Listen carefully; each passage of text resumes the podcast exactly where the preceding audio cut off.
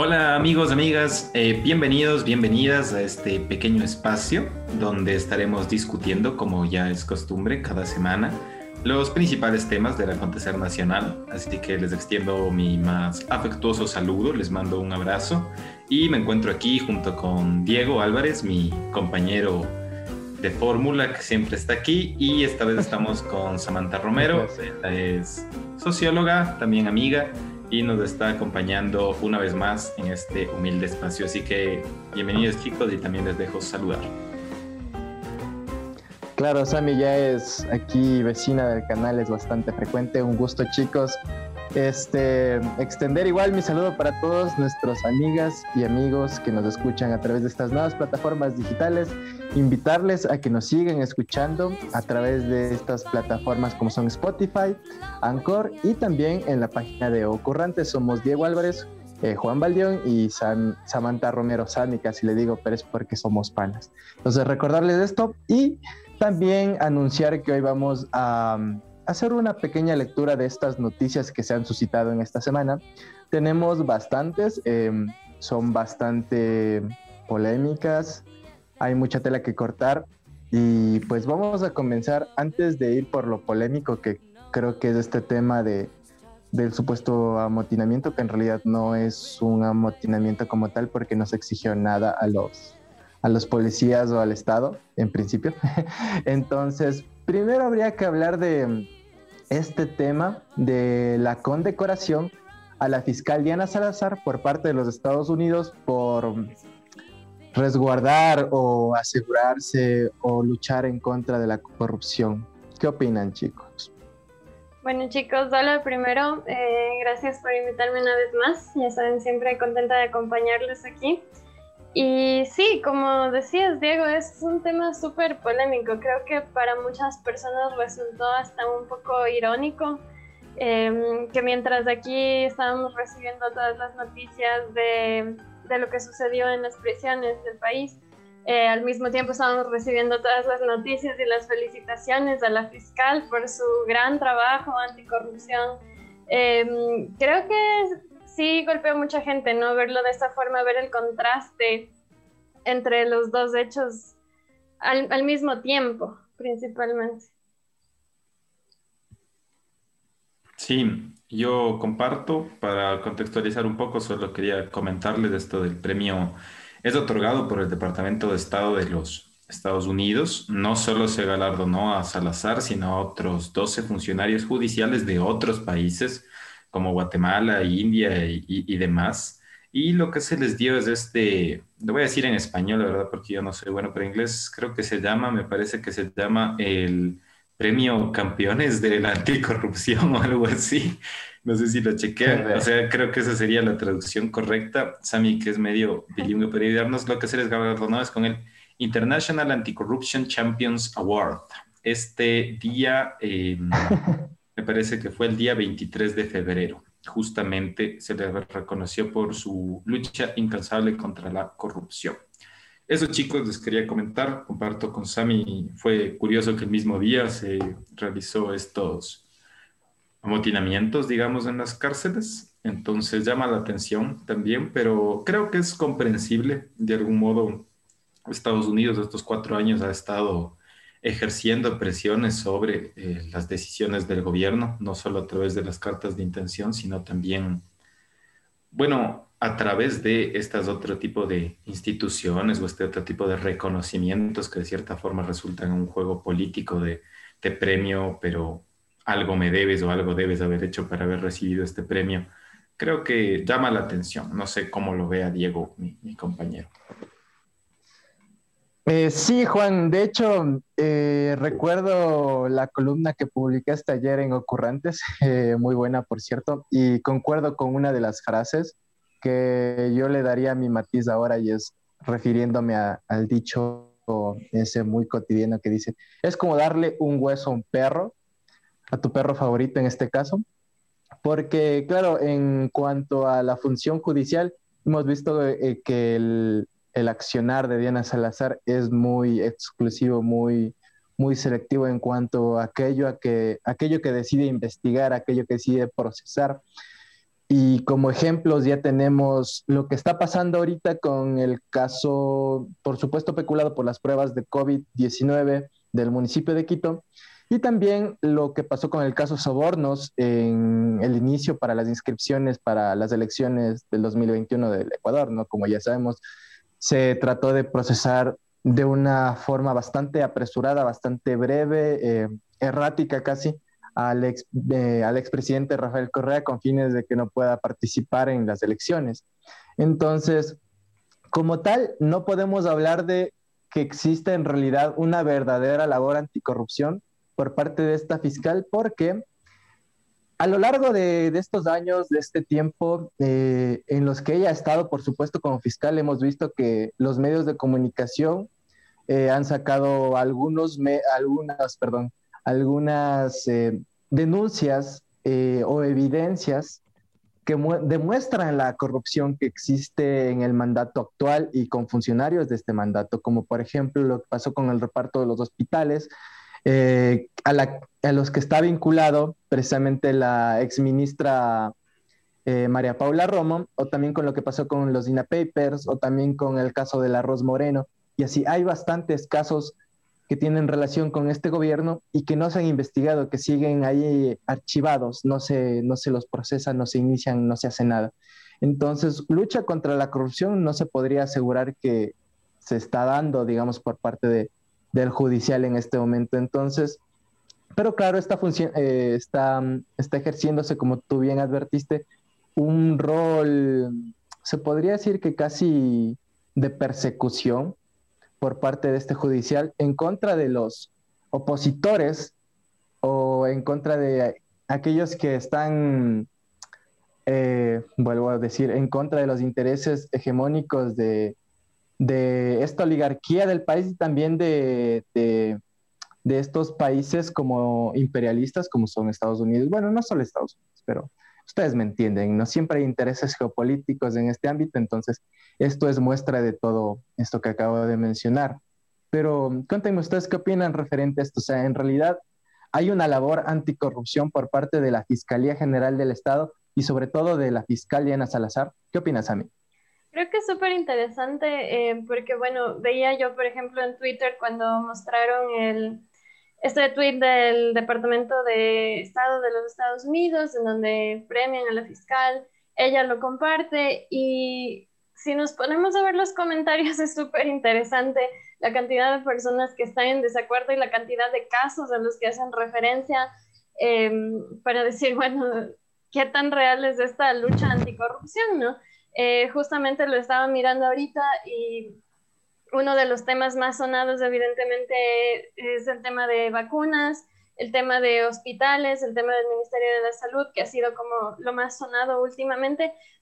E incluso va más allá a casos más pequeños, ¿no? Veía como hay gente de familias que hablaban de casos, por ejemplo, el caso de Santiago Jaramillo, el caso de este ciclista que falleció atropellado, y empezando por este tipo de casos que, digamos, son mucho, mucho más pequeños, menos representativos, tal vez, en donde se ve que hay una falencia súper grande en el nivel judicial del Ecuador y que se apela a que, bueno, la fiscal no está eh, cooperando ni siquiera en esto. ¿Cómo podemos hablar de que haya una lucha anticorrupción todavía más grande?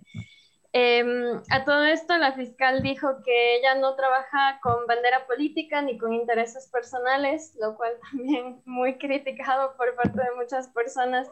Eh, y se sacó, obviamente, lo que tú acabas de mencionar, ¿no? El hecho de que ha existido este enfoque tan fuerte, tan fuerte contra el caso Sobornos, contra eh, lo que tú nos mencionabas de todos los límites que se puso para la inscripción de la candidatura de UNES.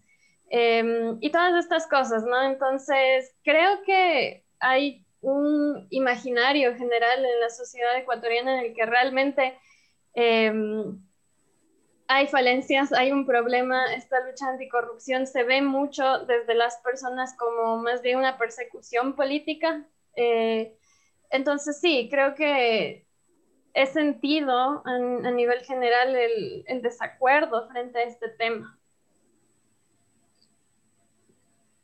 Sí, yo concuerdo mucho con lo que dice Sami. nada más quería recordar aquí junto con Diego que me parece que es tercero o cuarto podcast en el que otra vez tenemos cierta noticia que protagoniza la Fiscalía General del Estado, es decir, está bastante presente y no precisamente por buenas acciones o por su eficiente lucha contra la corrupción.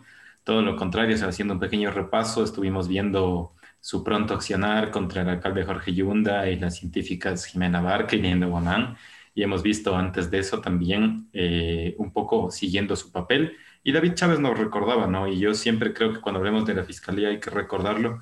Esa fiscal fue puesta por un Consejo de Participación Ciudadana Transitorio consagrado en una consulta popular impulsada por el gobierno de Lenin Moreno. Es decir, es que puede ser transparente u objetiva una fiscalía que le debe el cargo a un consejo transitorio puesto por el gobierno de Moreno.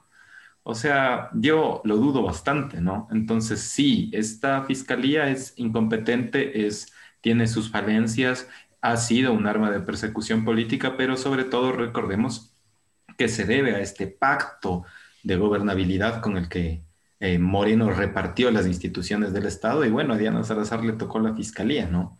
Entonces, esa incompetencia es producto, creo yo, de esta...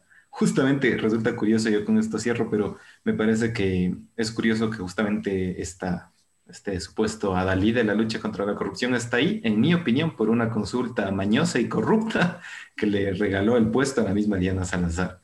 Entonces, quien nos quiere ahora ser premiada o lucirse por la anticorrupción parece que le debe su puesto a otro tipo de mañas del Ejecutivo.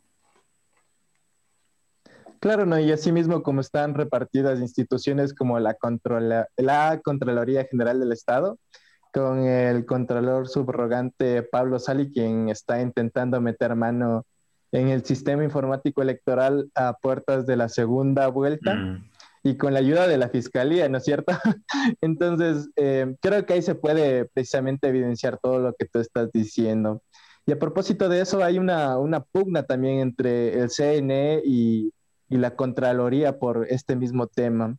Pero bueno, asimismo como han, eh, han tenido bastante protagonismo en, en esto de eh, un afán por tratar de auditar el sistema informático, tuvieron total ausencia para pronunciarse o en las acciones eh, de este 23 de febrero, el día de la, se podría decir, masacre o de la tragedia en todo caso, que suscitó en tres, cuatro cárceles, si mal no recuerdo, del, país, bueno, pero en el sistema carcelario del país, donde se registraron alrededor de 79 muertes y pues que tiene em, bastantes aristas que tendríamos que revisar.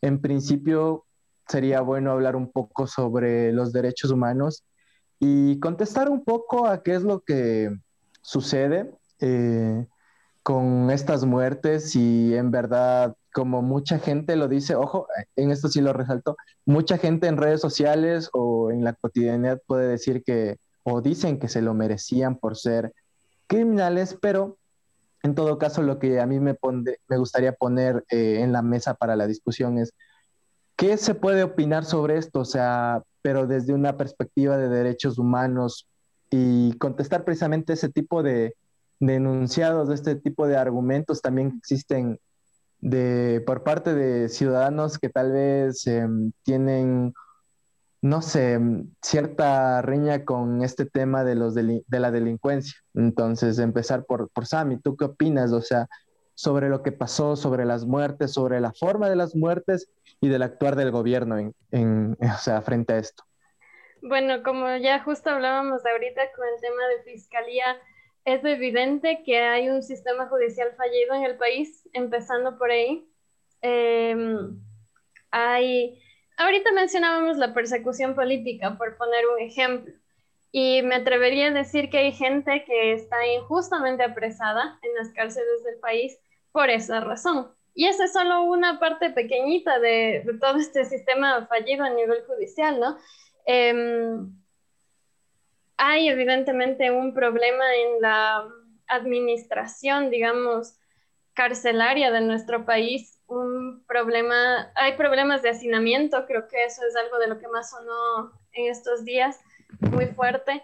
Entonces, empezando por ahí... Una cosita, ese, ese término se ha dicho bastante, el hacinamiento, pero creo que no muchos lo explican. ¿Podrías darnos dicha explicación? Sobre el término de hacinamiento. Básicamente es una sobrepoblación. Sí, porque es un término. Eso. Ajá, una sobrepoblación en el, en el espacio carcelario, ¿no?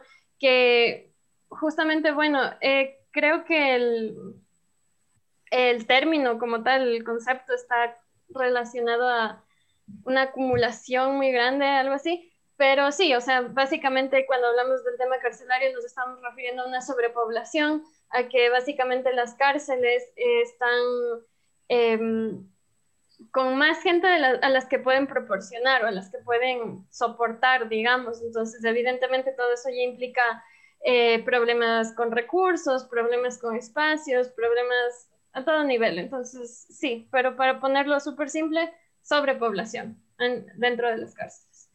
Entonces, sí, eh, creo que justamente este tema que tú mencionabas, ¿no? De lo que se ha dicho bastante en redes, de hay una corriente, digamos, que de, personas que nos van a decir que no, que son criminales, se lo tenían bien merecido, que, eh, que se maten entre ellos y nos hacen un favor a todos es muy fuerte, muy fuerte pensar eso. Es una deshumanización tremenda de las personas que, son víctimas, me atrevería a decir, del sistema carcelario.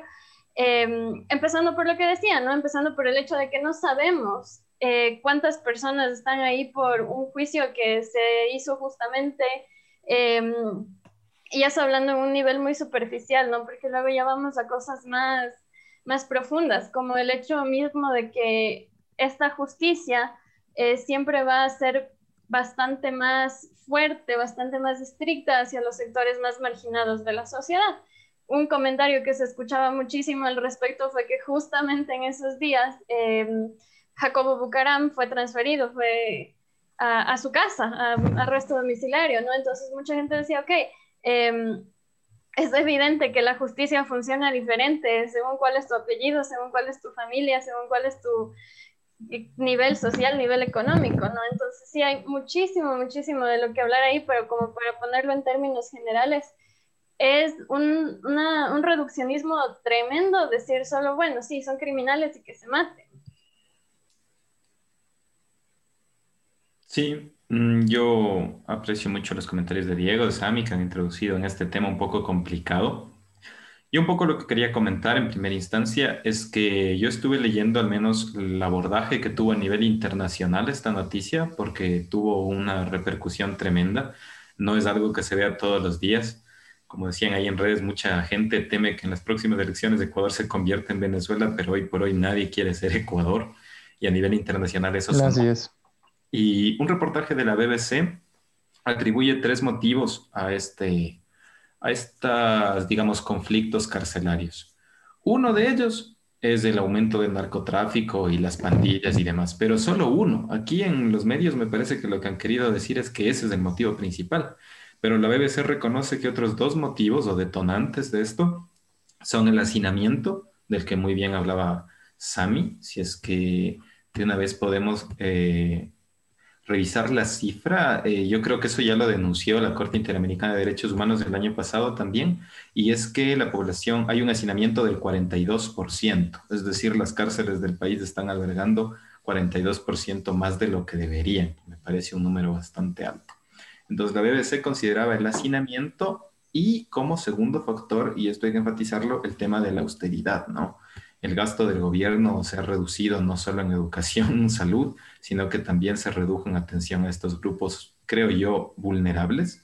Entonces, eso también tiene que ver con la firma de, la carta de intención con el Fondo Internacional. Entonces, hubo recortes, no, no hay el suficiente presupuesto y más que eso también, solo para contextualizar, este gobierno se bajó de, de un plumazo, digamos ahí, el Ministerio de Justicia y otras instituciones y las fusionó todas en el Ministerio de Gobierno que después le regaló a María Paula Romo. Es decir, creía solo pertinente decir que estos antecedentes terminan en lo que estamos viendo, ¿no? Eso de mi parte, comentar un poco que han salido estos antecedentes en realidad. Claro, este me parece bastante mm, oportuno tu, tu, comentario y todo lo que has investigado, todo lo que has sacado. Bastante apropiado. Eh, yo quería más bien comentarles igual desde la perspectiva de los medios nacionales. Y claro, todos se basan en, en, digamos, en el confrontamiento que hubo desde los informes de la policía, qué es lo que dice que, qué es lo que dicen que sucedió en realidad. Eh, según los informes de la policía, eh, el hecho suscitado se da porque existe un enfrentamiento, o mejor dicho, una sublevación entre una subestructura un o subgrupos de esta organización criminal conocida aquí como los choneros. Se supone que, según los informes de la policía, otra vez hay que seguirlo recalcando, em, después de la muerte del líder de los choneros en diciembre, eh, dos personas principalmente heredan este, este cargo, esta, este liderazgo, que son eh, alias Fito y alias eh, JR, si mal no recuerdo, o Junior. Y existen, como esta banda es tan grande o esta organización es tan grande, se divide en subgrupos, que después de la muerte de, este, de esta cabecilla, que según estos eh, medios de comunicación ecuatorianos eh, le atribuyen que la relativa paz que existía en las cárceles, que precisamente no debió, o sea, se, se, hacía raro precisamente por esos problemas que menciona Juan, por hacinamiento, por las pandillas y por, y por la austeridad, porque viven en condiciones muy deplorables los, los, los, las personas privadas de libertad.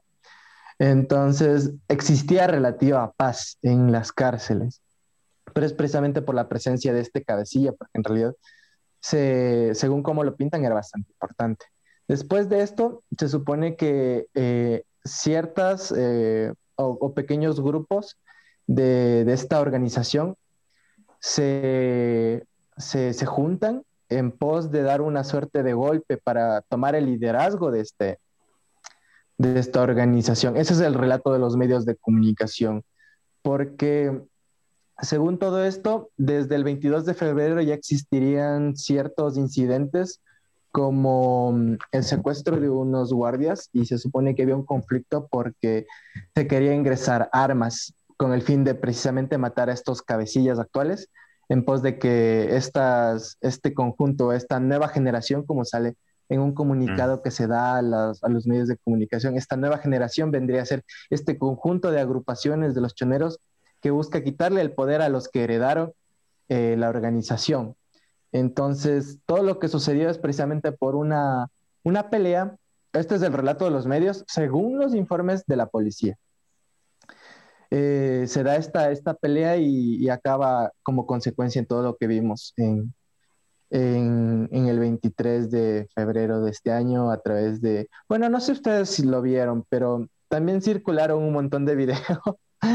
Perdón, eh, pero es que había también una, una, una, publicación bastante común que decían, ay, si es que no te llegaron los videos, es porque tienes a los contactos adecuados o algo así.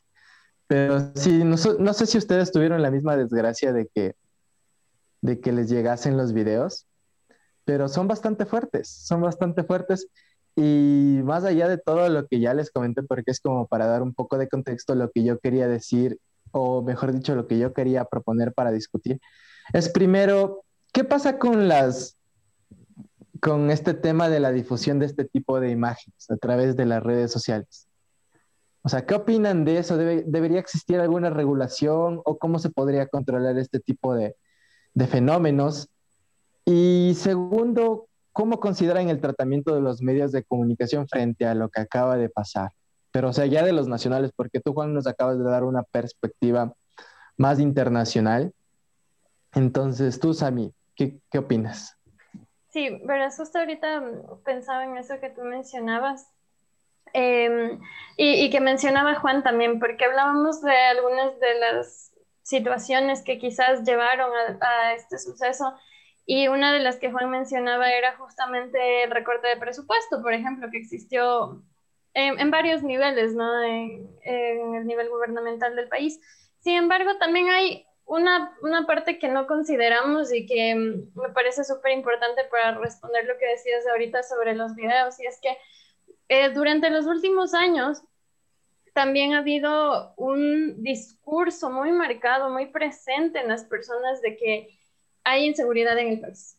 Entonces, y se repite constantemente, ¿no? Y digo, no, está en los medios, está en la gente con la que hablamos, está presente en, en, todo lo que hacemos, ¿no? Que el país es inseguro, que ha aumentado la inseguridad, que ha aumentado la delincuencia, etc.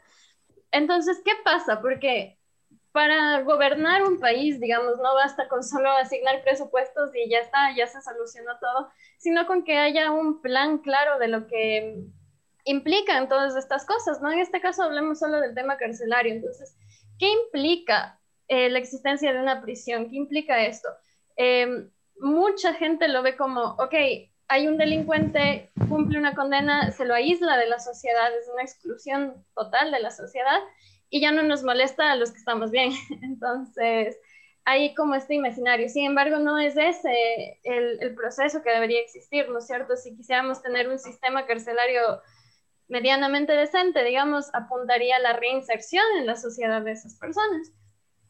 Cosa que también ha cambiado, además de eh, la reducción de presupuesto. Entonces, sumamos estas dos cosas y tenemos una sociedad totalmente inestable, totalmente, eh, no insegura, sino miedosa, digamos, y enojada también. Entonces, una sociedad con mucho resentimiento aquí, porque en este caso, si yo veo que la delincuencia ha incrementado, si yo veo que me ha afectado la delincuencia, me robaron, me asaltaron, lo que sea, entonces genera este, esta sensación de venganza, digamos, ¿no? De cierta forma. Y ya todo esto genera lo que ya sabemos que ha pasado. Entonces, primero, que no me importan las vidas de estos eh, PPLs, eh, que por mí mejor que se mueran, por mí mejor que no nos fastidien. Y en segundo lugar, lo que tú dices, o sea, y, lo que yo mencionaba hace un rato, los deshumanizamos por completo. No, no son humanos. Si me pasan un video en el que veo cómo se están decapitando unos a otros, no me importa, lo reenvío y ya está, lo veo y lo reenvío. Entonces, hay esta sensación muy, muy fea, me parece, eh, en el que ya no los vemos como humanos, los vemos como una escoria de la sociedad, de cierta forma, por decirlo así, em, y, genera este morbo, ¿no? Entonces, de, de, que quiero ver lo que sucedió, Em, quiero compartirlo, no me importa. Es, es todo este cambio de mentalidad que ha existido y que no es cuestión de, ah, sucedió de un día para otro, ¿no? Sino que algo que se ha venido trabajando desde hace mucho tiempo con todos estos discursos que ya mencioné y, y con esta sensación general que también viene de, de la desconfianza de la gente frente al gobierno, frente a las instituciones como la institución policial, a la justicia mismo de la que hablábamos entonces todo esto va sumando, ¿no? Poquito, poquito, poquito, todos estos factores. Y terminamos de eso, en que básicamente el martes eh, la gente se enviaba videos, el miércoles ya nadie se acordaba de eso, eh, ya lo superaron y, y, hasta lo justificaron, digamos. Entonces, sí, no sé, Juan, ¿tú qué opinas? Sí, Juan, una cosa antes de que comiences con tu intervención.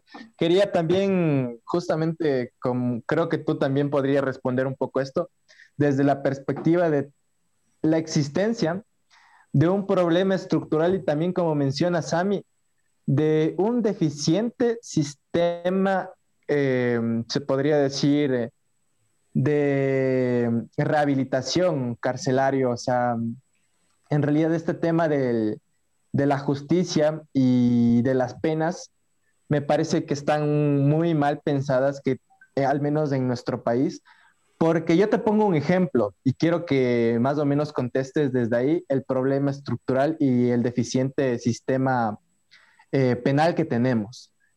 Este, hay desempleo, una persona que no tiene nada en su desesperación de, de querer conseguir, yo que sé, para alimentarse a él o a su familia, tiene que recurrir a robar.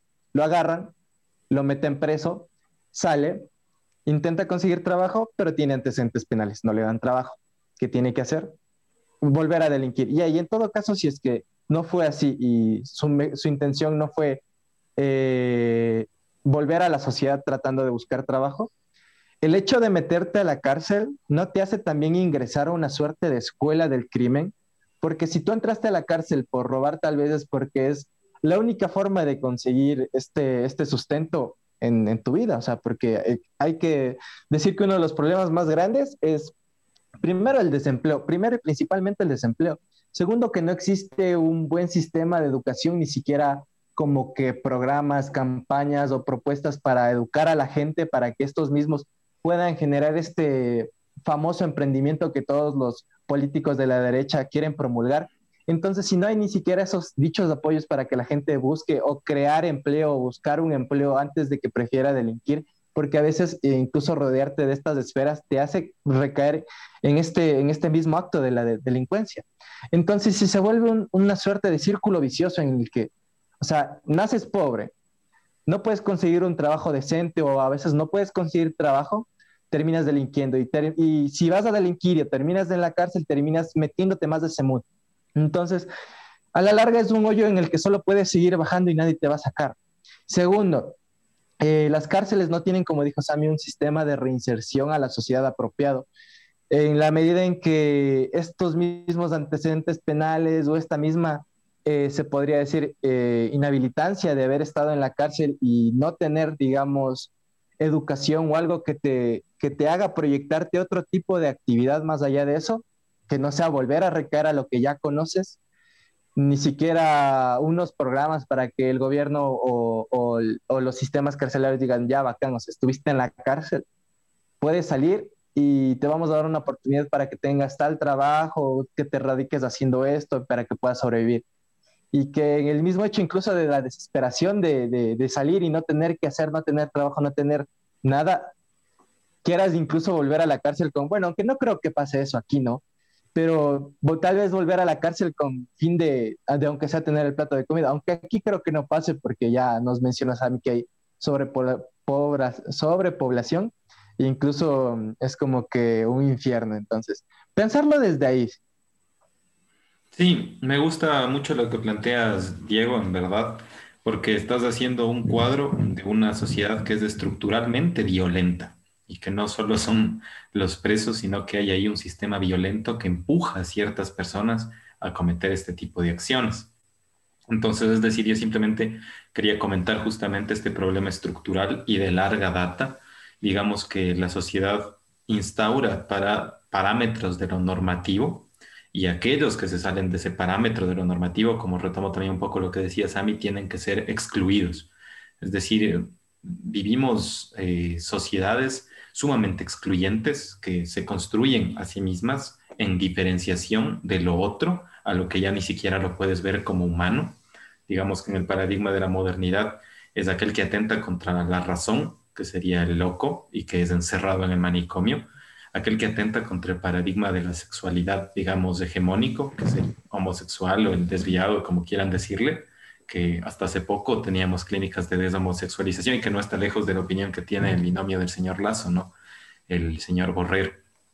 Y finalmente aquel que atenta contra la propiedad privada, que para eso están las cárceles, ¿no? Es decir, tenemos construidas esas grandes narrativas hegemónicas que son la racionalidad, la propiedad privada y la sexualidad heteronormativa, y quienes atentan contra eso los excluimos, pero esta exclusión es sumamente violenta porque como dice Diego, primero, que son condiciones estructurales que empujan ciertas rupturas, y segundo, que esta exclusión funciona a través de este espacio físico que es el encierro, pero para tú poder legitimar ese encierro esa exclusión, armas toda una, un, un relato ideológico de que el otro no es igual a ti, no es un ser humano, no tiene los mismos derechos que tú, y eso desemboca en comentarios como los que vimos en redes, ¿no? De parte de, un montón de personas cercanas, algunas y demás, que ha sido duro para mí ver que hay gente que cree que hay vidas con mayor valor que otras o que estamos todavía en la época de que hay ciudadanos de tercera o cuarta categoría.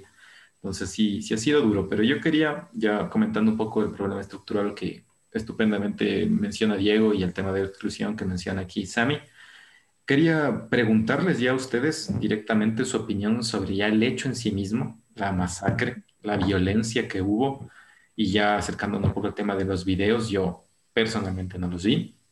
pero quisiera que ustedes me comenten si los vieron o aunque no los hayan visto, qué opinan del nivel de, de violencia que se manifestó en las cárceles, que ya sabemos que obedece a todo un problema estructural, falta de hacinamiento, falta de presupuesto, una sociedad violenta y demás. Vamos ya al hecho para comentarlo un poquito. Bueno, creo que... Chuta, comienzo yo. No, Como no. No, no, dale, Sammy, Ya, dale, dale tú, Sammy. Ok, no, yo solo quería mencionar algo ahí que, que también llamó mucho la atención en, en estos días respecto a lo que dice Juan, ¿no? Em, no vi los videos personalmente, yo tampoco, sin embargo, creo que todos estamos al tanto de el nivel de violencia que existió. Había una foto que estaba circulando en donde se veían un montón de armas cortopunzantes en el piso que habían requisado de los PPL. Y claro, mucha gente dijo, si ven a las personas que defienden, eh, que, que, tienen estas armas, y no son, no son buenas personas, etcétera, ¿no? Eh, sin embargo, hay que considerar algo y es que cómo llegas a un nivel, a este nivel de violencia, a, a que haya el acceso a estas armas, por ejemplo, dentro de una prisión que supuestamente es un lugar en donde no existe nada de esto. Entonces, evidentemente, ahí también ya hay un problema institucional, ¿no? Eh, ¿Quiénes están a cargo de la administración de las prisiones? ¿Quiénes están permitiendo que haya esto, llegue a este punto dentro de las prisiones? No es algo que sucede de un día para el otro. Los PPL no se encontraron estas armas en el piso un día y dijeron, ah, vamos a, vamos a usarlas, vamos a jugar con esto. No tiene nada que ver con eso.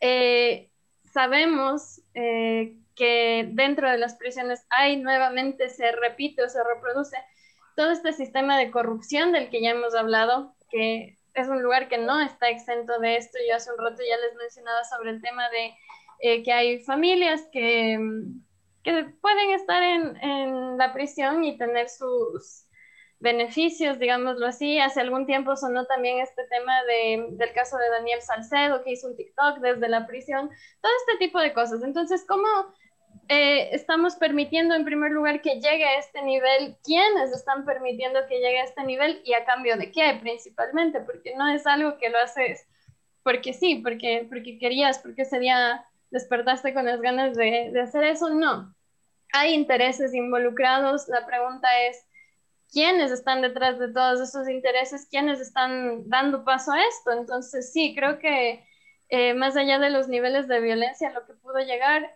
es preguntarnos quién permitió que eso llegue a ese nivel. Ahí sí, Diego, no sé qué opinas. Uy, uy, uy. Um, bueno, primero comentar lo de Juan de, de del nivel de violencia. O sea, pues, este, a mí sí me llegaron los videos. Eh, personalmente, como comentario breve, porque tampoco siento como, o sea, ya, ya vamos a hablar un poco de, de la difusión de esto, ¿no? Pero, a ver, son muy fuertes. O sea, lo que es, es eh, hay, voy a dar una pequeña descripción sin ánimos del moro eh, tampoco, pero solo como para que uno se imagine el nivel de lo que estaban mandando. Hay un video en el que hay un PPL, como dice Sammy, que estaba en el suelo. Y toda una turba lo ataca y lo empiezan a cuchillar así hasta, hasta que se mueren, le sacan toda la ropa, le, le dan en la cabeza hasta que se desfigura y, después ya se acaba el video y el siguiente video que te envían es uno en el que ya directamente está desmembrado y lo están quemando. Entonces son imágenes fuertísimas, pero así brutales, brutales eh, a tal punto en el que tú encuentras eh, montañas de cadáveres y no es nada agradable. Entonces, en principio, son eh, muy fuertes y con respecto a, a, lo que pasó al fenómeno, yo creo que nos hace falta mmm, pensar una cultura en torno a una educación del manejo de sistemas informáticos, de, de, las redes sociales, del contenido que nosotros vemos, obtenemos y compartimos. Entonces, en ese sentido, creo que eh, dicha, o sea, esa, digamos que sería mi propuesta a nivel personal muy, muy al aire, pero creo que es lo que se tendría que empezar a pensar desde desde las instituciones del Estado o incluso desde, desde organizaciones no gubernamentales para que este tipo de sucesos, ya refiriéndome a cómo se, lo, se compartían estas imágenes, no pasen eh, y tratar de pensar que todo esto tiene un contenido ahí, así como dice Sami, que refiere a, cierta, a, ciertas personas. O sea, al fin y al cabo estamos apelando a la humanidad que, que existe, o sea, en este, en este tipo de, de actos. Entonces, claro, compartir cualquier tipo de, de, contenido que resulte fuerte, yo que sé, no solo esto, sino yo que sé, mm, a veces los videos de eh, triple X eh, o los packs, como se les dice comúnmente, de, de, chicas o de cualquier otra persona que es, es otro, otro delito, bueno, según lo que cabe, o, otra agresión en contra de una persona o de sus familiares afectados. Entonces, eh, comenzar por reflexionar en torno a una cultura, cierto tipo de prácticas que, que, que nos hagan reflexionar sobre esto y no, no compartir cualquier cosa. Eh, ya digamos, si es que no les agrada el ejemplo de los presos, porque hay bastantes personas que, que como bien dice Sami, eh, bajo estos discursos, estos relatos propios, yo creo que más propios de, de esta derecha recalcitrante, como la suelen llamar, porque um, ontologizan como que esta maldad en, en, el crimen, y no solo en el crimen, sino en varios tipos de, sujetos, generalmente en los otros, eh, y no solo en los presos, en los, en los delincuentes, en los criminales. Y un ejemplo de esto es cómo ahorita se los está enmarcando a las, a las personas venezolanas. Y no sé si ustedes se han dado cuenta, pero últimamente existe como, como una corriente de personas que creen que los venezolanos son malos por naturaleza. Y eso me parece gravísimo, entonces yo creo que es algo que está pasando de igual manera con, con los presos. Pero volviendo a este tema de, las, de la difusión de las imágenes, yo creo que sería bueno, insisto, en reflexionar sobre, sobre este tipo de acciones en torno a, a estas prácticas de, de los usuarios en, en, redes sociales y en sistemas informáticos. De ahí lo que decía Sami de, de los verdaderos intereses y del nivel de violencia suscitado pues mm, yo creo que ahí volvería a, recurrir a, este problema estructural que mencionamos con Juan.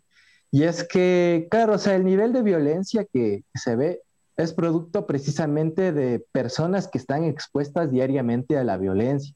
O sea, tú, tú solo te lo explicas así, porque de qué otra forma puede ser. Y un ejemplo igual, ya si es que queremos salir de esto de, de las cárceles o del narcotráfico, como ah, eh, muchos de ustedes ya habrán visto incluso en Netflix, como ellos viven la, la, la violencia diariamente. Entonces, esto se explica de, de, que de la única forma y es que son personas que, que de la mayoría de su vida están acostumbrados a ver esto y, actuar así.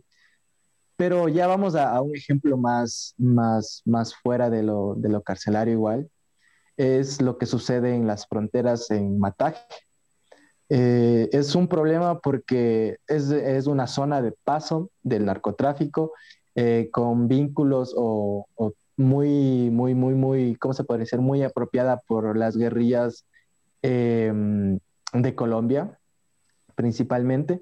Entonces, estos sectores que están, digamos, casi desprotegidos y a los que, ¿cómo se puede decir? Los militares, las Fuerzas Armadas tienen miedo o no, o no se atreven a entrar o tienen un control muy, muy superfluo.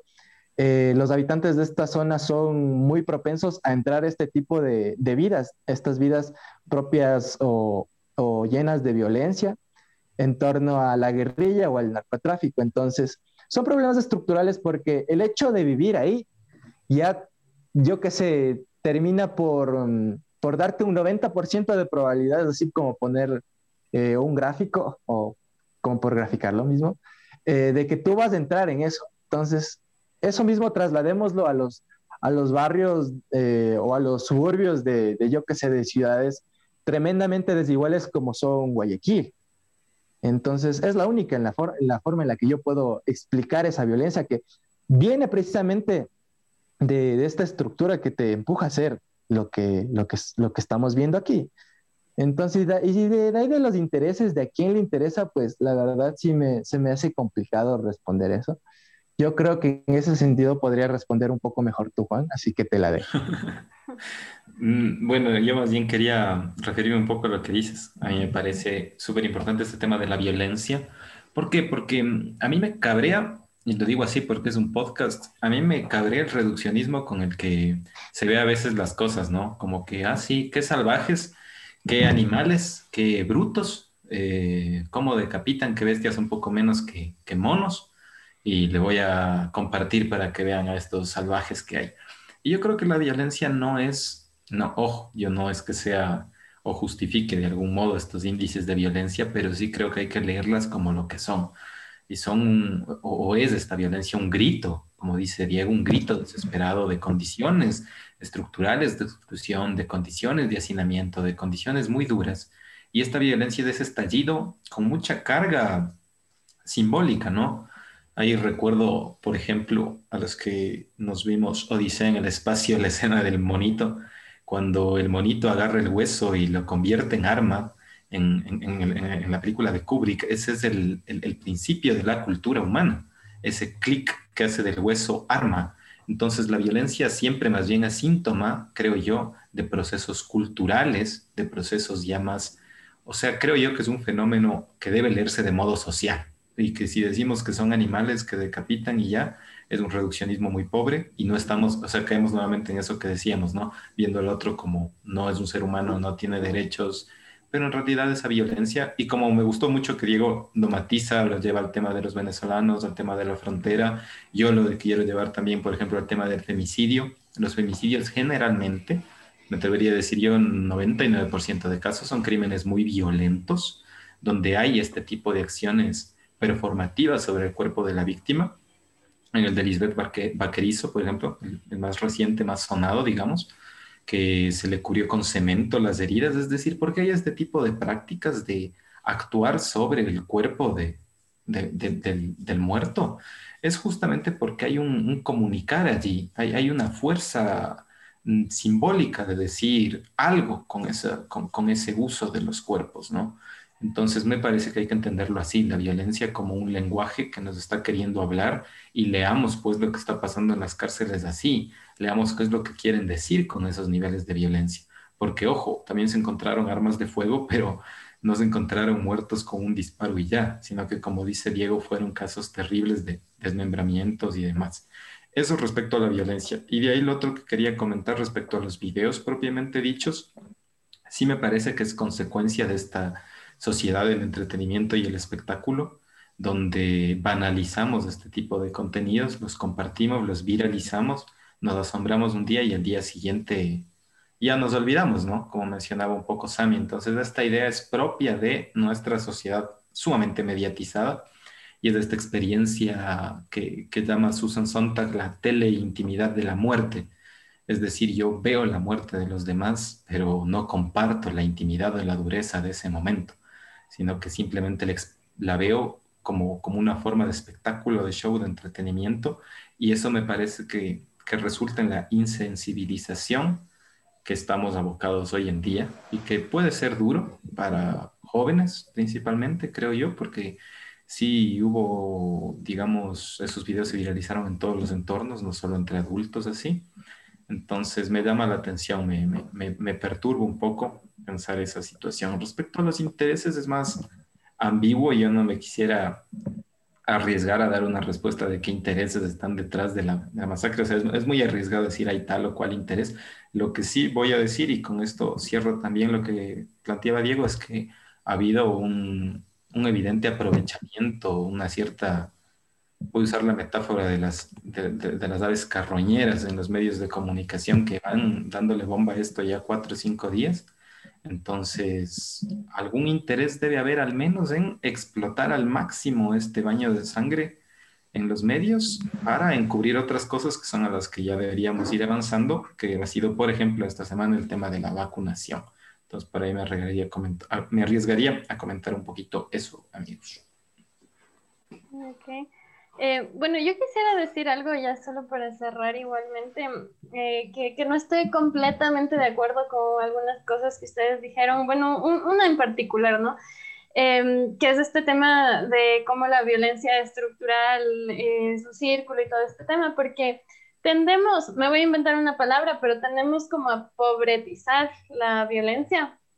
Justo ayer hubo mucha crítica por un programa de Carlos Vera que planteaba qué quieren los pobres, ¿no?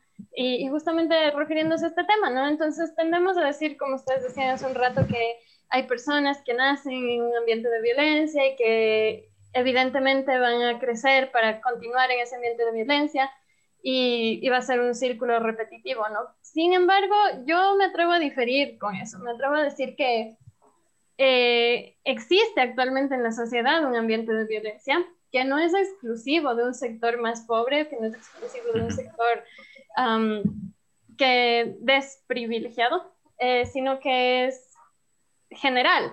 Y volvemos a lo que yo decía antes, ¿cuál es la diferencia? La diferencia es que la justicia ataca a ese sector pobre, que ataca a ese sector que no es privilegiado y, y, solo le afecta a ellos, digamos, las consecuencias de la violencia. Sin embargo, yo no me atrevo a decir que la violencia es propia de un sector, que es propia de una ciudad, que es propia de cierto tipo de gente, porque terminamos haciendo lo mismo, ¿no? Terminamos diciendo que, que el pobre, además de ser pobre, es violento. Entonces, sí, en eso difiere un poco con lo que ustedes decían y justamente por recordar el caso del femicidio de Lisbeth Vaquerizo que mencionó Juan Valdeón, o sea, veamos en, en, qué sector de la sociedad ocurrió esto, en qué sectores de la sociedad ocurren los homicidios. Eh, sí, no, creo que la violencia no podemos enviarla solo a un punto porque volvemos a lo mismo.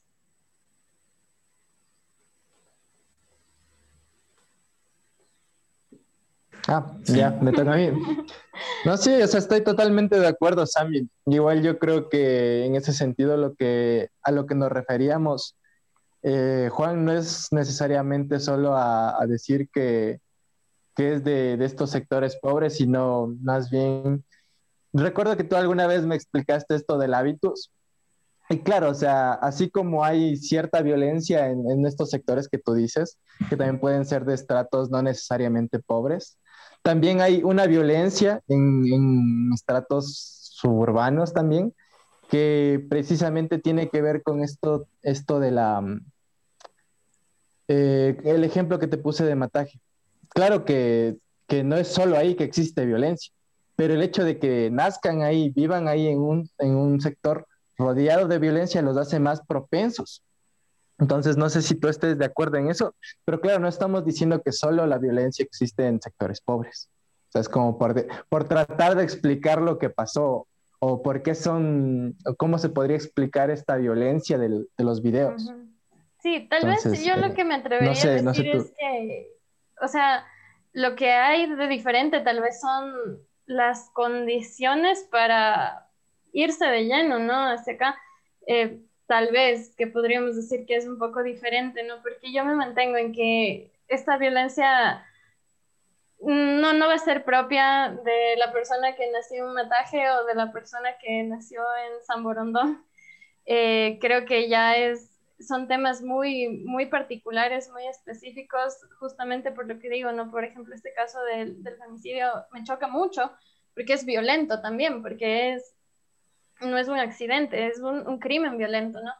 Y algo que también mencionábamos em, justamente sobre esta perspectiva que ha habido de que los delincuentes se merecen la muerte, es un pensamiento muy violento también. Esto de decir, sí, que se meten entre ellos y a mí no me importa también es violento, simplemente que yo puedo tener este pensamiento violento, yo no salgo a matar a nadie, pero estoy justificando las muertes de otras personas, no sé, a eso me refiero un poco con las condiciones de, irse de lleno en la violencia, ¿no? El hecho de que, sí, yo no voy a salir a matar a nadie, pero si estoy justificando la muerte de estas personas, ¿qué, qué diferencia hay entre la violencia que yo tengo tan interiorizada y la violencia como la que tú dices de alguien que nació en mataje, por ejemplo. Entonces, sí, creo que, bueno, por ahí va el tema. Sí, sí claro. igual, eh, aclarar un poco, ya para concluir este tema, justamente como dices a mí, yo creo que sí, en las condiciones de pobreza, mm, de cierta forma, son no determinantes, pero sí son factores que catalizan la violencia. Entonces, eso es lo que yo quiero aclarar, porque me dice, son cuestiones muy específicas, no creo, no creo, o sea, es evidente, y podemos ir a las cifras o a los hechos que habría que, que revisar algún día, es evidente que en los sectores pobres hay más violencia, es evidente que en los sectores indígenas hay niveles de alcoholismo, que hay niveles de violencia de género, las más altas son en los sectores indígenas. Entonces no hay que tampoco romantizar, digo yo, hay que leer que las condiciones de pobreza, las condiciones de exclusión son catalizadores de la, de la violencia. Claro, también la condición de clase, digamos, en cuanto a, lo que podríamos llamar los estratos altos de la sociedad, también catalizan cierta forma de violencia, creo yo, más simbólica, pero no por eso menos grave. Pero sí, o sea, no hay un determinismo allí. Diego creo que tampoco quiso decir que haya un determinismo allí, sino que hay un condicionamiento y, y podría derivar en procesos de violencia. Bien, si estamos de acuerdo en eso, podemos avanzar al tema que a mí me parece sí. relevante también, y con esto, no sé, creo que es el último que tenemos en la agenda, es el tema de la vacunación. Sí, es el último de la agenda. Y solo para darles la, la nota, hace unos minutos acaba de renunciar el ministro de Salud, eh, Juan Carlos Ceballos. Hace, hace unos 10 minutos, mientras estamos conversando. Entonces, para incluirlo también. Entonces, por favor. Bueno, hay que resaltar que este podcast lo estamos haciendo tempranito a las. Eh, ¿Qué horas? A ver, empezamos tipo 10, ya son. Empezamos nueve y media. Eh, no, comenzamos nueve, algo así, ya son 10 y algo más. Y rayos, rayos, ahí se nos fue un buen tema, pero bueno. O sea, si quieren, ah, también hablamos un poco de, de qué onda con esto de los, del ministro y también de, de cómo se le están yendo los, las, ¿cómo se puede decir? los desbirros de Lenin Moreno. Pero bueno, a ver, con eh, referente a las vacunas, a ver, tuvimos un mes sin, sí, así es lo que, como dicen todos, no tuvimos un mes sin información de qué mismo con las vacunas. Tuvimos una insinuación, más que todo, del presidente de la República con una supuesta autorización para que los GATS, los municipios y la empresa privada pudiesen importar la vacuna, la cual, si mal no recuerdo, el día de ayer o anteayer, no, no estoy muy seguro, salió el ministro Ceballos a decir que no, que no podían hacerlo y que incluso tenían una, una, carta o algo así de Pfizer en la que decían que no iban a comerciar, sino es con, eh, solamente con, con los gobiernos centrales. Entonces, Empezar por eso y también por lo que, si mal no recuerdo ayer, eh, se anunció que íbamos a, tener un acuerdo, o si ya no lo tenemos, con la empresa, la farmacéutica china Sinopharm. Sinovac. Eh, en la que también, Sinopharm, ¿o cómo era? Sinovac, Sinovac me parece que es el nombre. Ah, Sinovac, eso es, Sinovac. Exacto, exacto. Entonces, em, hay bastantes datos que me gustaría poner eh, ahorita como para que vayamos opinando primero. Es que también, si mal no recuerdo, entre el lunes y el martes, que hubo uno de estos programas de frente con el presidente, la, la, la se podría decir, representante de la Secretaría de Comunicación de la Presidencia, anunció que durante estas semanas iban a llegar un montón de vacunas hasta el mes de abril entonces, así, e, e, eran lotes así semanales como que de 30 mil en 30 mil, lo cual es bastante, no sé, según yo dudoso por cómo se ha tratado la gestión del plan piloto y de todas estas vacunas, eh, el segundo lote y todo esto. Esto, más lo de Sinopharm, más las declaraciones de Lenin Moreno en, en, ProSur diciendo que en realidad es culpa de las de las proveedoras por no, no, abastecerse. Todo esto se conjuga y bueno, ahora la noticia que tú me dices de Juan Carlos Ceballos. ¿Qué decir sobre estas nuevas vacunas, sobre este nuevo acuerdo con la empresa china que se supone que no tiene ninguna validación por... Eh, mm, se me fue el nombre, pero hay un, una institución norteamericana y una europea que, certifican el uso de, este, de, estas, de estas vacunas en, eh, de emergencia. El PROA creo que se llama la de América, ¿verdad? La de, la de Estados Unidos. Pero bueno, eh, tomando en cuenta eso también. ¿Qué opinan, chicuelos? Yo, antes de darle a, a Sami chance, le sumo dos temas más para de una vez ponerlos sobre la mesa y luego no ir hablando sobre, sobre, sobre. También está la vacunación, que ya abiertamente la reconoció el señor Diego Kendo, eh, recibió la vacuna alegando que tiene diabetes y que es un adulto mayor a, los 80 años, para que también lo consideres. 83. Porfa, ajá, porfa, Sami, antes de dar tu criterio. Y finalmente que sí llegó un tercer lote de vacunas el día de ayer, jueves, en medio de la crisis carcelaria y no se le hizo tanto escándalo mediático como a los otros dos lotes. Entonces, llegó un tercer lote, me parece que de, pocas dosis, pero también ya arribó. Entonces, para comentar un poco esa situación. Dale. Listo, sí, justamente yo quería hablar de ese tema que menciona Juan ahorita sobre el caso de Diego Kendo. Em, fue muy sonado ayer, por cierto, y también el caso de Rodrigo Paz, ex dirigente de la liga, que también se insinúa, eh, en este caso él no lo ha, no lo ha aceptado, digo que no sí lo hizo, pero se insinúa que también fue parte de los vacunados, ¿no? Em, entonces, sí, justamente en las últimas semanas, digamos, y especialmente ayer, a partir de esto, en Twitter se em, empezó a utilizar mucho el hashtag renuncia Ceballos porque, bueno, evidentemente eh, a las personas les molesta el hecho de que haya lo que han llamado estos días una lista VIP de, vacunación, ¿no? Entonces, em, ha existido desde el primer lote de vacunas, desde que llegó el primer lote, esta mm, incertidumbre de las personas sobre cómo se va a proceder con las vacunas, el ministro de Salud, bueno, ex ministro ahora, em, dijo que no se van a hacer públicas las listas de vacunación, que no hace falta.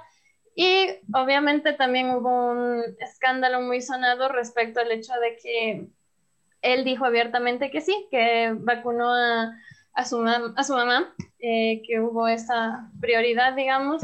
Y claro, entonces hay nuevamente esta mm, sensación de desconfianza por parte de las personas otra vez hacia el gobierno por el hecho de que, ¿qué tenemos ahora? Lo que mucha gente está diciendo, bueno, hay vacunados VIP, hay vacunados en las familias, en los amigos de, del ministro y también el pedido de la fiscalía que hubo para que se vacune a, los, a, las, a las personas que trabajan en la fiscalía, ¿no?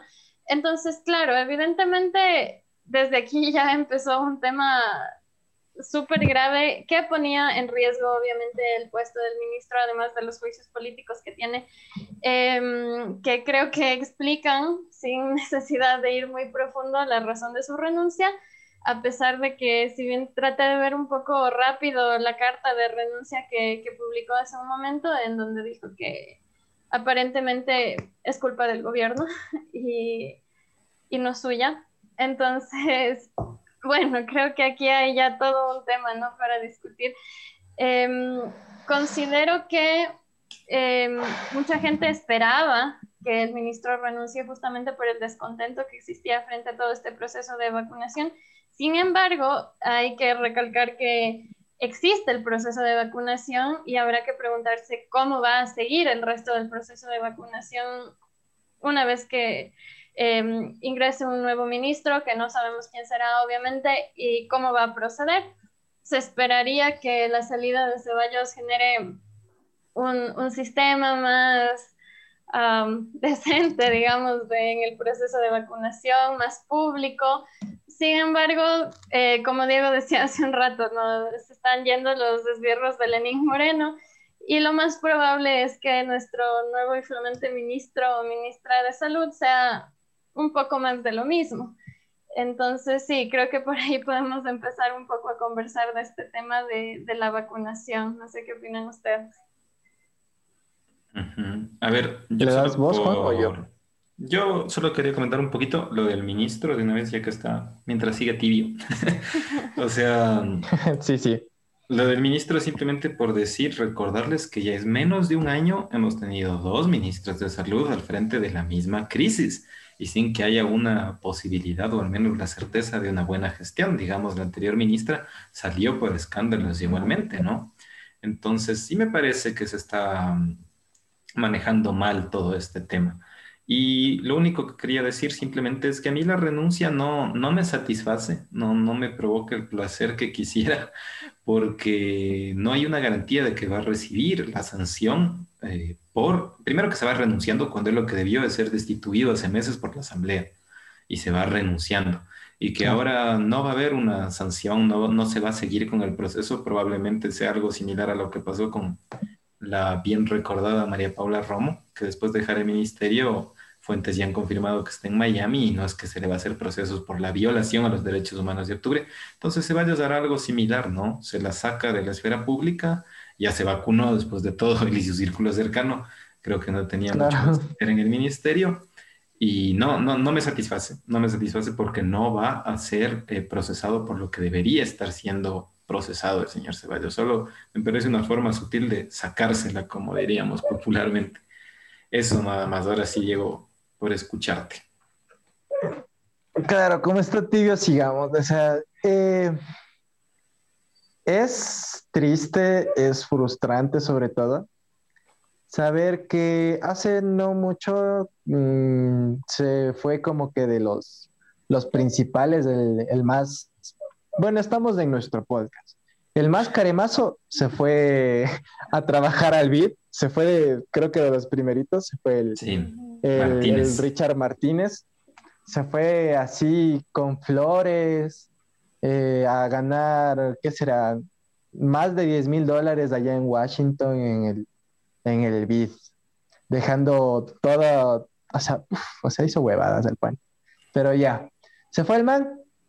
Eh, ahora se, se, fue la María Paula Romo, que quién quita si no le convenía tal vez eh, irse después del, del, juicio y todo esto. Porque al final yo creo que lo que está pasando ahora es que de a poco se empiezan a ir los esbirros porque saben lo que les va a tocar. Saben, o sea, yo creo que ellos sienten que es casi inevitable el regreso de, esta corriente, como ellos lo suelen denominar, correísta o populista, que sí que está representado por la Unión por la Esperanza. Y claro, yo creo que eso demuestra también de cierta manera que hay poca esperanza de, la oposición, primero. Segundo, de que los funcionarios que están ahorita acompañando a Lenin Moreno, eh, más que todo, yo creo que toda la gestión que están realizando es como muy, muy de mantengámosla. Creo que nuestra última jugada es la, privatización del banco, la autonomía con esta ley llamada la... La ley de defensa de la dolarización. Eso, la ley de la defensa de la dolarización creo que es la última carta, la, jugada final ya como para ponerle la estrellita al árbol y, sacársela. Entonces yo creo que claro, esto ya, ya demuestra como que, que en definitiva es, es el final.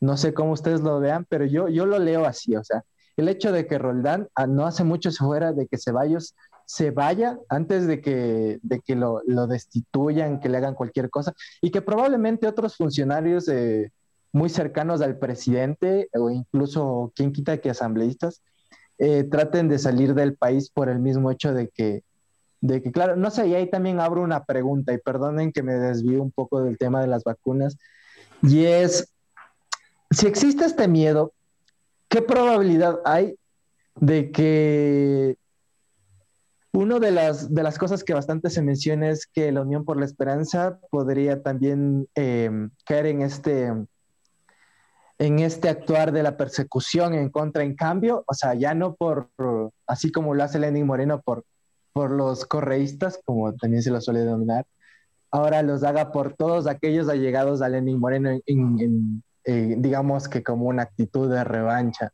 o de venganza. Entonces, eh, ¿Qué opinan ustedes frente a esto? O sea, yo digo, o sea, repito, es, es como ya saltemos del barco antes de que se choque. Y, eso, ¿tú qué opinas, Al? Después si ya vamos de cabeza con las, las vacunas.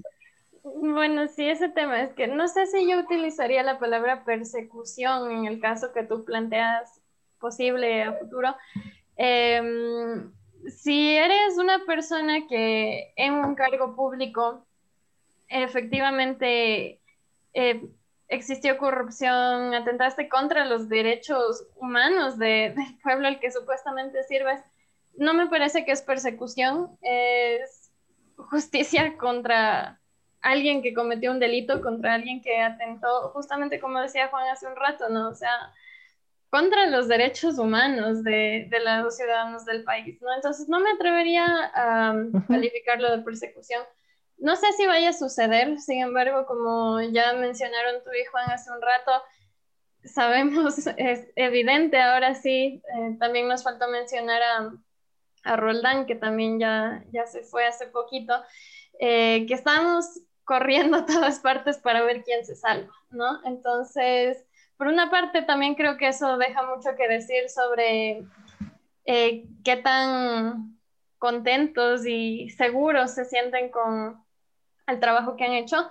Em, y, que sí, ¿no? Como tú mencionabas hace un rato, se ve que eh, tienen poca esperanza para las próximas elecciones y, que todo esto justifica, digamos, un poco el, el, accionar de, desesperado de estos últimos meses antes del cambio de gobierno.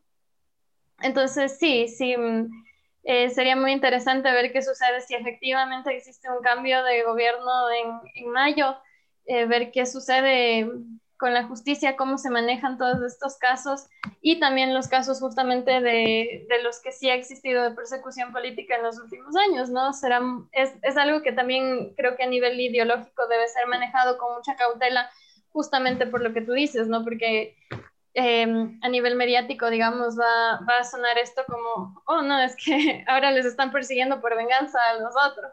Entonces sí, creo que va a ser manejado con mucha cautela también por esa razón.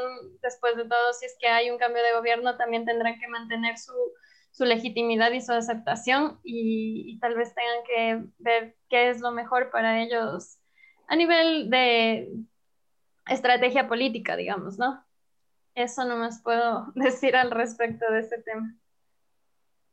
Sí, está bien, yo concuerdo y simplemente lo que espero yo es que Independientemente de quién gane, en realidad, claro que por cómo vemos las cosas sería más certero el triunfo de, del candidato del progresismo. Lo que espero es una justicia verdaderamente autónoma e independiente. Creo que eso sería lo que aspiramos. No, no, no me importaría si ponen allí a un funcionario anticorreísta, pro Correa o como les dé la gana, contarle que actúe bajo los principios del derecho. Y ahí voy solo a tomar como ejemplo es parte del, del Estado, de las instituciones del Estado, el señor ahorita, el señor Freddy Carrión Intriago, está en la Defensoría del Pueblo, y qué bestia, o sea, nos ha demostrado que dentro de un gobierno tan nefasto puede haber instituciones autónomas e independientes que defiendan y aboguen por los derechos de, del pueblo ecuatoriano. Entonces, esperaría que, independientemente del rumbo del próximo gobierno, inclusive con Lazo sentado en Carandelet, en la justicia esté alguien de la misma dignidad, de la misma fuerza que ha representado la Defensoría en estos cuatro años. Entonces, ese sería mi sueño, mi esperanza y ojalá se dé el caso. Ahora sí, entra de Diego a las vacunas. Sí, esa es la esperanza de, de todos mismos. Entonces, bueno, con respecto a la vacuna, ¿qué te puedo decir? Mm, hoy en la mañana vi una noticia en la que una señora, mm, decía que estaban haciendo fila los médicos, así desde bien temprano para vacunarse, porque está, y claro, una de las declaraciones es de la señora diciendo, claro, o sea, es que ellos ya se vacunaron, ahora nos toca a nosotros y es el que llega primero el que tiene vacuna, el que no, no, pues no. Entonces, claro, en torno a este tema de la, eh, de la vacuna también hay un poco de corrupción que está mm, bueno, que yo te diría que es solo de aquí, mira, ¿sabes por qué? Hace poco vi una, una publicación, si mal no recuerdo, de este medio de divulgación científica que se llama Pictoline, en el que decían que, claro, hay inconsistencias en torno al proceso de vacunación, no solo en Ecuador, porque digamos que Ecuador es, es un caso ahí medio tránfobo, ya muy descarado, porque a mí me sorprende a veces la capacidad que tenemos como para para, como tú bien decías, si no somos Venezuela, bacán, pero es que el mundo no quiere ser Ecuador. Esa es otra de las cosas. Digamos que si, que hay, si hay dos polos opuestos, o sea, dos polos a los que el mundo no quiere llegar son Venezuela y Ecuador. Son, digamos, el caso malogrado de, de lo que ellos llaman populismo o socialismo del siglo XXI, que ahorita lo usan como un, un término despectivo. El caso ecuatoriano es el del neoliberalismo corrupto, es el que nadie quiere llegar. Pero aún así, ¿qué pasa? Eh, en Argentina se supone que el presidente eh, Alberto Fernández es. Sí. Ya, Alberto Fernández había, además de lo que ya había pedido para la vacunación para la primera línea, pidió 3.000 vacunas de Sputnik eh, V, V es el nombre apropiado, eh, que no están especificadas para quién va a ser. Entonces, ya se habla de, o sea, ya, ya se empiezan a, a ver como que atisbos de, de inseguridad o de, o de incertidumbre frente a estas 3.000 vacunas que pide el presidente o que ya tiene el presidente y para quién podría ser, porque no está, no está, digamos, son como aquí, no tienen ninguna hoja de ruta, no tienen una lista de para quiénes van a ir. La segunda es la, la de la de Perú, que se está manejando algo parecido aquí, que igual hay funcionarios que se vacunan primero antes que los médicos, y la que está pasando en, en Chile, en cambio. En Chile hay bastantes denuncias de, de gente con, con dinero o de, o de, famosos que se están vacunando antes que, que, que los médicos o que las personas de, de, edad prioritaria, como son mayores de edad. Entonces, me parece que no es un problema solamente de aquí, pero bueno, ya, ahora, ¿qué pasa? Eh, aparte, no es que estén llegando la cantidad suficiente de vacunas, primero porque tal vez no se tomó la elección adecuada en un principio eh, frente a la distribuidora o a la, o a la, farmacéutica que nos iba a dar la, la, vacuna, que es algo que ya hemos venido hablando desde el primer podcast. Mm, tal vez Pfizer no era nuestra mejor opción.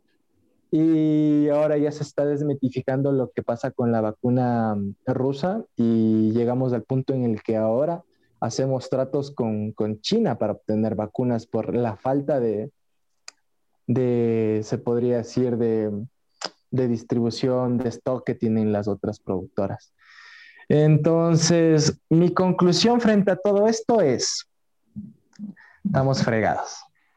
Porque frente a todo esto creo que nos hace falta bastantísima información. Eh, frente a lo de las vacunas, hay, sigue habiendo bastante incertidumbre. Yo creo que no se va a lograr ninguna meta de los actuales lotes, que se supone que en esta semana vayan a llegar lotes semanales de entre 30 mil en 30 mil. Yo creo que no se va a llegar ni siquiera a vacunar eh, la mitad de, de, de, médicos o de personal de primera línea. Yo creo que van a seguir existiendo em, estos favoritismos, se va a seguir teniendo a la vacuna como una moneda de cambio político, como se ha venido haciendo y como lo demuestra la vacuna de, la, la vacuna de, de este señor Oquendo, porque ya hemos visto que tiene ciertos lazos con el gobierno, o sea, no hay que hacernos los locos. Y eso, o sea, yo creo que la vacuna va a seguir utilizándose como se ha utilizado desde, el principio del plan Pinar, como esa moneda de cambio que en algún programa ya planteamos. No sé ustedes qué opinan. Sí.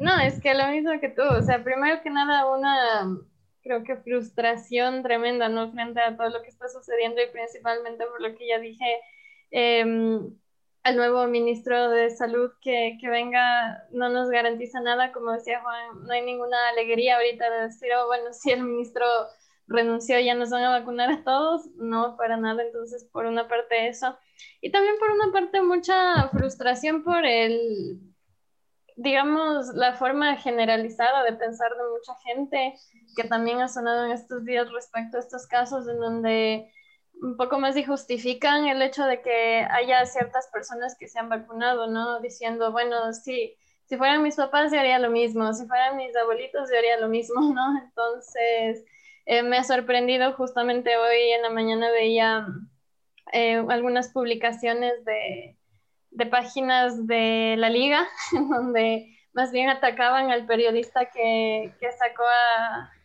eh, los videos de, de, Rodrigo Paz vacunándose, ¿no? Más bien lo atacaban y decían que... Claro, pero hay una cosa, Isami, perdona que te corche, pero esto ya incluso se vio en, cómo Fidel Legas defendió al ministro Ceballos porque vacunó a su mamita y dijo, yo hubiera hecho lo mismo. Entonces, claro, el man ya te está diciendo, justifico. Puede que sea corrupción, pero justifico. Exacto, exacto. Entonces, justamente eso voy. O sea, el hecho de que, y no son solo las personas como Fidelegas las que van a justificar esto, sino cualquier ciudadano de a pie. Eh, va, o la gran mayoría va a decir, sí, yo haría lo mismo, entonces no importa. Y entonces ahí es darle vía libre a la corrupción. Hay, hay por ahí un grupo de personas que está súper enfrescado en, en que se haga pública la lista de los vacunados, en que se haga público el proceso de vacunación pero también están las personas que dicen, bueno, no importa, con tal de que algún rato yo tenga la oportunidad de, de hacer lo mismo, de saltarme en la fila y que, y que, me vacunen, está bien. Entonces, sí, creo que hay mucha mm, desesperanza respecto a este tema porque creo que en contraste con un poco con los temas anteriores que habíamos hablado, en donde sí hay un descontento de la gente, sí hay... Eh, esta necesidad un poco de, de, parte de las personas de la ciudadanía de pie de decir, bueno, ¿qué está sucediendo aquí? En este caso no, en este caso es un sálvese quien pueda y, y ya, nada más. Bueno, yo solo pregunto así, ¿habrá alguna vez que podamos cerrar un podcast con buenas noticias? Porque la verdad siempre nos queda este sin sabor después de discutir. Entonces, bueno, ustedes lo han dicho todo, solo yo por por mencionar a mí lo que más me, me, indigna, o lo que más, ya que estamos en el podcast, me enchucha, y es que sintonicen el lunes la hora de Diego Kendo y le van a escuchar hablar contra la corrupción del gobierno pasado y, y criticar a todos aquellos funcionarios supuestamente corruptos y demás, cuando chuta, o sea, vemos que él está siendo parte de una estructura de corrupción sumamente densa. Entonces, nada, sí, les invito a escuchar el lunes a Diego Kendo para, para tener más iras. Y bueno, creo que ustedes ya han dicho todo lo demás respecto a la vacunación, respecto a lo que nos, nos mantiene aquí siempre, nos hace cerrar esto de mal modo, al menos de mal humor. Pero está bien, está bien, al menos les invitamos a escucharlo y no sé, pueden desestresarse con nosotros, al menos hablando sobre estos temas que merecen ser tratados. Claro, entonces si no tienen nada más que decir, más bien irnos despidiendo. Y como siempre, extenderles la invitación a que nos escuchen eh, todos los viernes, o bueno, en realidad cualquier momento de la semana, pero les recordamos que sacamos podcast todos los viernes a través de las plataformas ya mencionadas que voy a volver a decir, que son Anchor, Spotify, eh, creo que ahora también estamos en en Apple Podcast, creo que se llama, Apple Podcast, y también nos pueden seguir viendo a través de las pequeñas pastillitas que hace nuestro compañero Juan para ocurrantes. Y pues eso, cualquier sugerencia, cualquier tema es bien, bien, eh, bien, recogido, bienvenido a través de la página de Ocurrantes o a través del compañero Juan Valdeón, eh, mi persona, o, o Sami, si es que lo ubican. Em, y nada, pues yo soy Diego Álvarez y como siempre es un gusto poder acompañarlos, un placer en verdad poder conversar con ustedes, Sam y Juan, y nos veremos el siguiente viernes con más de Opinión Pública. Muchas gracias, Diego. Como ya les dije, chicos, siempre feliz de que me inviten a su programa, de que me permitan acompañarlos. Súper chévere conversar con ustedes y ya nos veremos próximamente. Igualmente, yo hacer eco de mis saludos, mis despidos, la invitación de Diego, que escriban allí a la página donde nos prestan un espacio para postear nuestras jugadas o de plano con nosotros y estaremos siempre muy atentos a todo lo que tengan que decir, este espacio de ustedes, aunque seamos nosotros quienes conversemos, todos están invitados aquí a putear a quien deba ser puteado o a decir lo que deba ser dicho. Así que qué gusto tenerles nuevamente y nos veremos pronto, espero, o nos escucharemos. Cuídense todos.